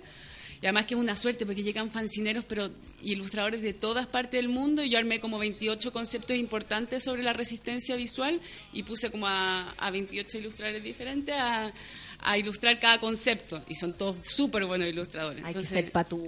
Súper, sí. Sí, pero hay que serlo, porque si no, imagínate cómo habrías conseguido que ellos también, bueno, como empezaste diciendo, eh, la colaboración eh, es súper esencial, ¿cachai? El trueque, el trueque incluso de, de conocimientos. Tú hiciste esta lista, y pusiste a estos 28, ellos se someten a lo que tú le estás enseñando, entonces como que tú le estás regalando algo, pero ellos también están... eh, aceptando esta invitación, entonces todo como desde la voluntad, ¿Cachai? Que es algo que, no sé, eh, yo hago este programa, hago otros de actualidad y uno lo que menos ve en este país o, con, o en la calle es eso, ¿cachai? De colaboración o de repente si uno va un poco más allá, tú decís, todo tiene un poco de colaboración, todo tiene un poco de voluntad, si no nada existiría. ¿Cachai? ¿De qué se trata tu poesía? ¿De qué se trata tu- tus textos, de tus obras de teatro y eso? Lo- muchas cosas tratan sobre la naturaleza y también como trabajo mucho el término de la posapocalipsis, como qué pasaría si hay un eclipse y una explosión Fantasía, ¿y con industrial. eso? Sí, un montón las cyborgs, o sea, como fe- figura transfeminista, siempre las cyborgs son así como como más o menos el lugar común que, que siempre llego. O también así como seres como post-mitológico, como en una naturaleza ya después de la, de la eclipse industrial, son como, como temas como bastante recurrentes. Esos son mis temas con los que rayo. ¿Qué estoy presentando ahora en el MAC? Está la, eh, bueno, que está en la Quinta Normal, por supuesto, está la exposición Fanzinoteca Espigadoras, en donde se puede ver parte del importante de los fanzines que hay tú recolectado en tus viajes y que hay intercambiado también a través de correo tradicional y no electrónico. Así también se... cre- se- Sí, sigue existiendo eso. Es súper entretenido. Incluso Oh, todo tan romántico, me eres tan romántica, Natalia. eh, me llegó un fanzine de, de Concepción que no llegó para la casa porque en verdad el correo funciona muy mal. Entonces tuve que ir a la oficina de Correos Chile en Moneda, pa' donde estaba viviendo cerca del lugar donde me tenía que llegar. Y llega y dice, sí, hoy día nos llegaron, no sé, 10 paquetes de Concepción. Y yo le digo, pero ¿cómo si estoy en la oficina del centro? ¿Cómo va a llegar solo 10 paquetes? O sea, ¿qué, qué sucede en este mundo? Y sí, que, que el- eh, mira, la, la fanzinoteca en sí ha sido eh, hecha a partir del intercambio de fanzines. He comprado también algunos fanzines. Me he ganado también unos sorteos en la feria de fanzines con mucha suerte. Ah, qué buena. Sí. Y, y del intercambio de correo y también de donaciones. Y- y- ¿Esta biblioteca la armaste tú? Sí. Y, y fue una necesidad, así como tenemos que hacer una recolección de todo esto y tener un, un registro. No, no, no, súper orgánico. Como yo iba a la feria, iba intercambiando, me gané también unos paquetes de estos llenos de fanzines en unos sorteos. Y después me, me invitaron a hacer este, mm, este proyecto en Puerto Natales de, con una bici- bicicleta fanzinoteca. Que bueno, lo, puede- lo pueden Sí. ver en, en la web. Entonces, ahí llevé como, no sé, unos 150 de esos fanzines. Y eso, como fue hace dos años, ya he recolectado más. Yo diría que la- todavía no hago el catálogo, pero son como alrededor de 400 fanzines. Mira, la Pachi Díaz me dice que buena invitada, distinta a las que habían venido, que ganas de conocer su trabajo. De nuevo, ¿dónde lo podemos ver? En el Mac de Quinta Normal. Ahora en el Mac, por supuesto, ahora va a estar ahí. ¿Sabéis qué? Eh, hagamos como la retrospectiva. Fanzine, ¿cuál es la diferencia con otro tipo de, de- entrega artística? Según tú también. Bueno, el fanzine tiene un- una parte que es eh, la parte de la autogestión, que es importante. Yo creo que un fanzine puede, no puede tener un copyright. Yo creo. Yo creo que un fanzine siempre tiene que tener el alma de copia y difunde. Que tiene siempre su raíz como en, en lo político, aunque yo, por ejemplo, tenga fanzines que pueden ser muy políticos y tengo otros que son completamente poéticos o de collage, cosas que no... no- O más estético, Claro, claro. que- pero ya el hecho en sí de autoeditarse eh, me parece que es un acto político. Como de no esperar Sí. que otras personas lo Sí, hagan. por ti. absolutamente. Sí. Eh, yo diría que eso es como también la parte de la reproducción, o sea que, hay obras que son únicas y esto uno puede hacer como un, un tiraje, una reproducción un poco mayor.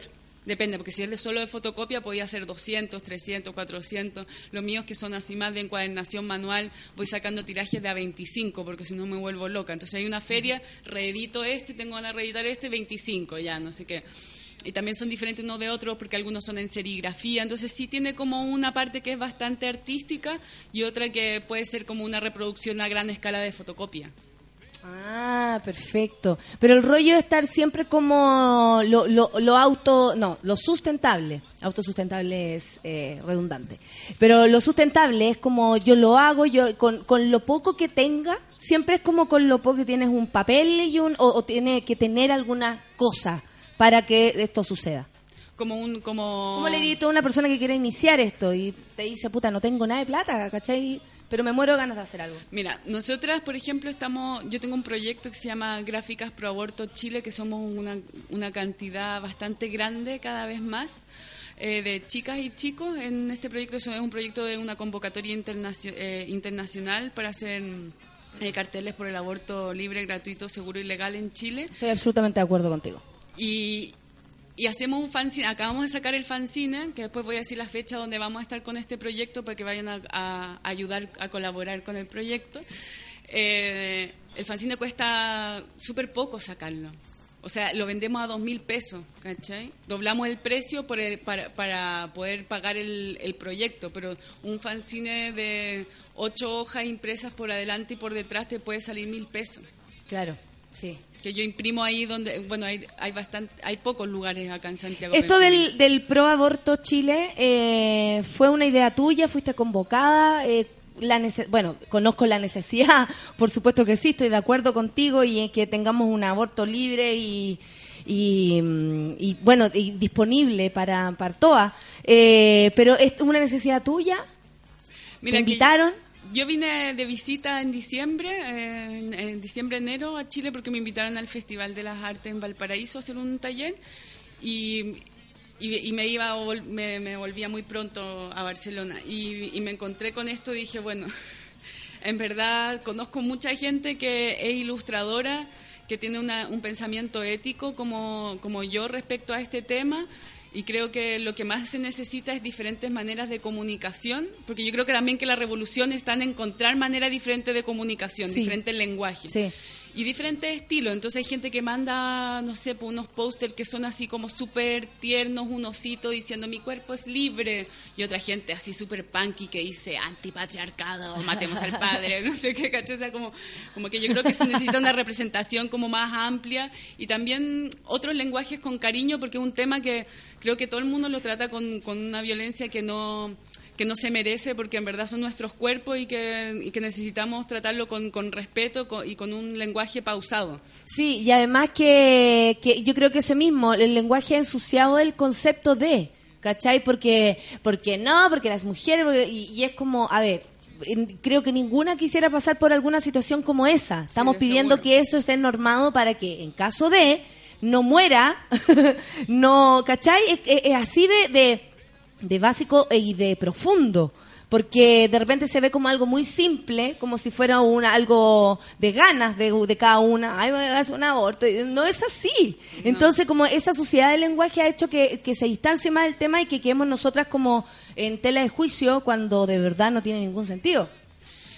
Sí, hay una, hay una temática que yo que es la que encuentro más grave. Eh, hay un capítulo de, de Arte con mayúscula, que es este programa que tengo con mi amiga Travesti, eh, que habla sobre, bueno, hay un hay un, un documental muy importante que se llama El último grito, de Silent Scream, no, eh, de Silent Scream, el grito silencioso en Estados Unidos, que es como el típico documental de los pro vida que muestran en el colegio y todo eso.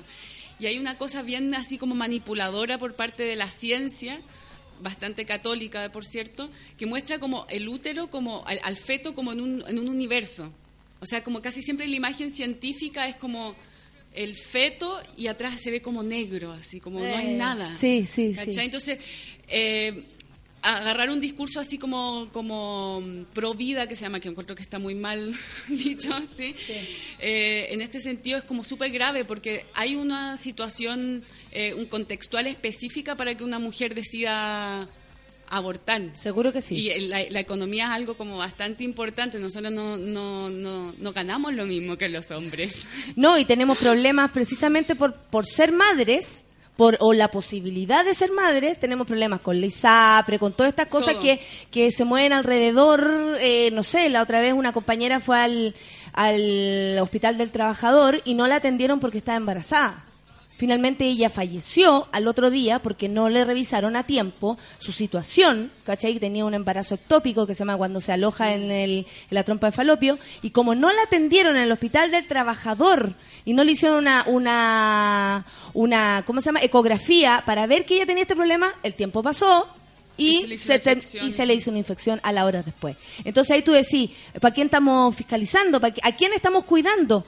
Porque ya no se entiende, ahí no estaban ni cuidándola a ella, ni al bebé que venía en camino, ni, ni a nada, ¿cachai? Es como, no, como, no, te exigen ser madre, porque yo tengo 36 y lo sé, te exigen ser madre, no tengo hijo y te lo exigen, pero ¿cómo, pero cómo? Y en el momento de, tampoco me cuidan, entonces como Sí. una cosa muy rara. Oye, ya lo estamos yendo y necesito que me hablís de, de, de las tres cosas en las que estáis. La radio. ¿Dónde está diciendo ese programa que se llama... mm, espérate, era con mayúscula. Arte con mayúscula. Arte con mayúscula. No, ese es un programa que hemos hecho siempre así medio de bromita. En YouTube. Sí, en YouTube. Se llama Arte con mayúscula, lo buscan en Facebook o en, en YouTube y lo pueden ver y es con, con Mrs. Martina es Esa. Una travesti del bar Delirio en Madrid y que es muy, muy, muy, muy gran amiga.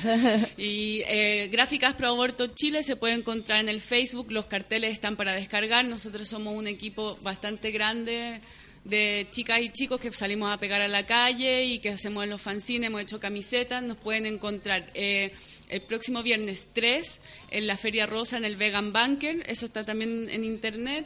Eh, el día 4, si sucede el encuentro de microeditorial, también nos pueden encontrar. Se y el está viendo porque si Chile pasa a la final de la Copa Sí, América, cagamos con eso. Sí, Y el 11 y el Será. 12 en el MAC de Quinta Normal hay un va a haber como un gran encuentro que se llama Under Mac que están organizando y ahí vamos a estar también con, con todo eso. Y de, de tengo dos talleres que voy a hacer gratuitos. Ah, y eso que todo gratuito, Nati, por Dios. Eh, Y hay otro pagado que va a ser mucho más interesante. ¿Dónde van a hacer estos Mira. talleres? Eh, el martes 30 eh, hago un taller en, en el programa de aula abierta de, de las educadoras del MAC en la tarde. Todavía no me, no me dicen hora, pero yo creo que parte a las 3. Nos podría mandar la info, entonces Sí. nosotros después la, la La damos acá, la Solcita está anotando eh, todo lo que estás diciendo, eh, y la damos para que la actualicemos. Ya, bacán. Ese es un, un taller, va a ser un taller corto de tres horas, voy a enseñar tipos de plegado y voy a explicar un poco la fanzinoteca. También en el, en el encuentro de microeditoriales del Arcos, que va a ser o el 4 de julio o el 11, porque no sabemos si gana o no gana. Eh, ese también Va a va ser el 4. Ese va a ser gratuito. Sí, tú crees. Y hay otro taller que voy a que va a ser más completo porque no es solo técnico, que es uno que a mí me, lo paso muy bien haciéndolo, que es un taller sobre autorrepresentación y fanzine. Los fanzines están súper relacionados a contar tu historia. Microhistoria, micro resistencia, microeditorial. Está todo en micro, no es muy ambicioso. y ese taller, eh, lo voy, eso también voy a dar la fecha y van a- va a ser eh, martes y jueves de, de agosto. No, de, Perfecto. no, de julio. De Porque julio te vas ahora. a quedar aquí en Chile, ¿hasta cuánto, hasta cuándo te vas a quedar? Eh, no, no lo sé. Pero por el momento estoy súper feliz acá. Tenís mucha actividad, por eso Sí. estáis feliz cuando querías. No, está muy entretenido. Encuentro que en verdad hay como diferentes aperturas cuando. O yo estoy diferente también, no sé. Pero, Sí, uno cambia, también de repente necesita una cosa, al otro día necesita otra. Nati, que te vaya muy bien. Natalia Matzner, para que no lo olviden, Ratalia Espigadora, por si acaso la quieren encontrar por ahí, ¿ese es tu Facebook también? sí. Ya, perfecto, porque ahí te pueden preguntar la gente que está escuchando, eh, todos, si quieren ir a verte, quieren tener talleres, quieren conocer tu trabajo, eh, hacer intercambio, mostrarte su trabajo, todas las cositas. Ya, bacán. Gracias Natalia por haber estado aquí con nosotros esta mañana en el baño de mujeres. Amiguitos, que les vaya bien, que tengan un buen día. Chao. Besito, chao.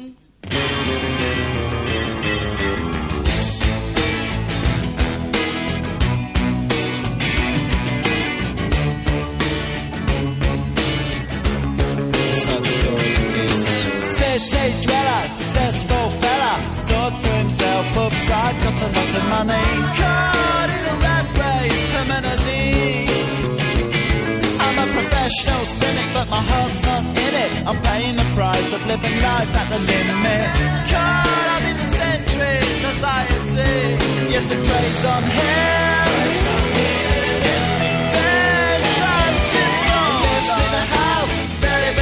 House in the country.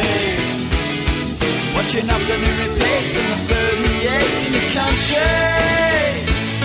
He takes a manner of pills and piles up analyst bills in the country.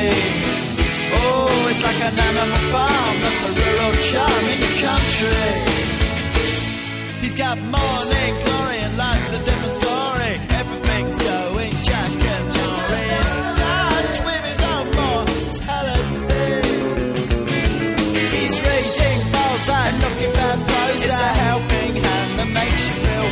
of life. Oh, it's a century's remedy.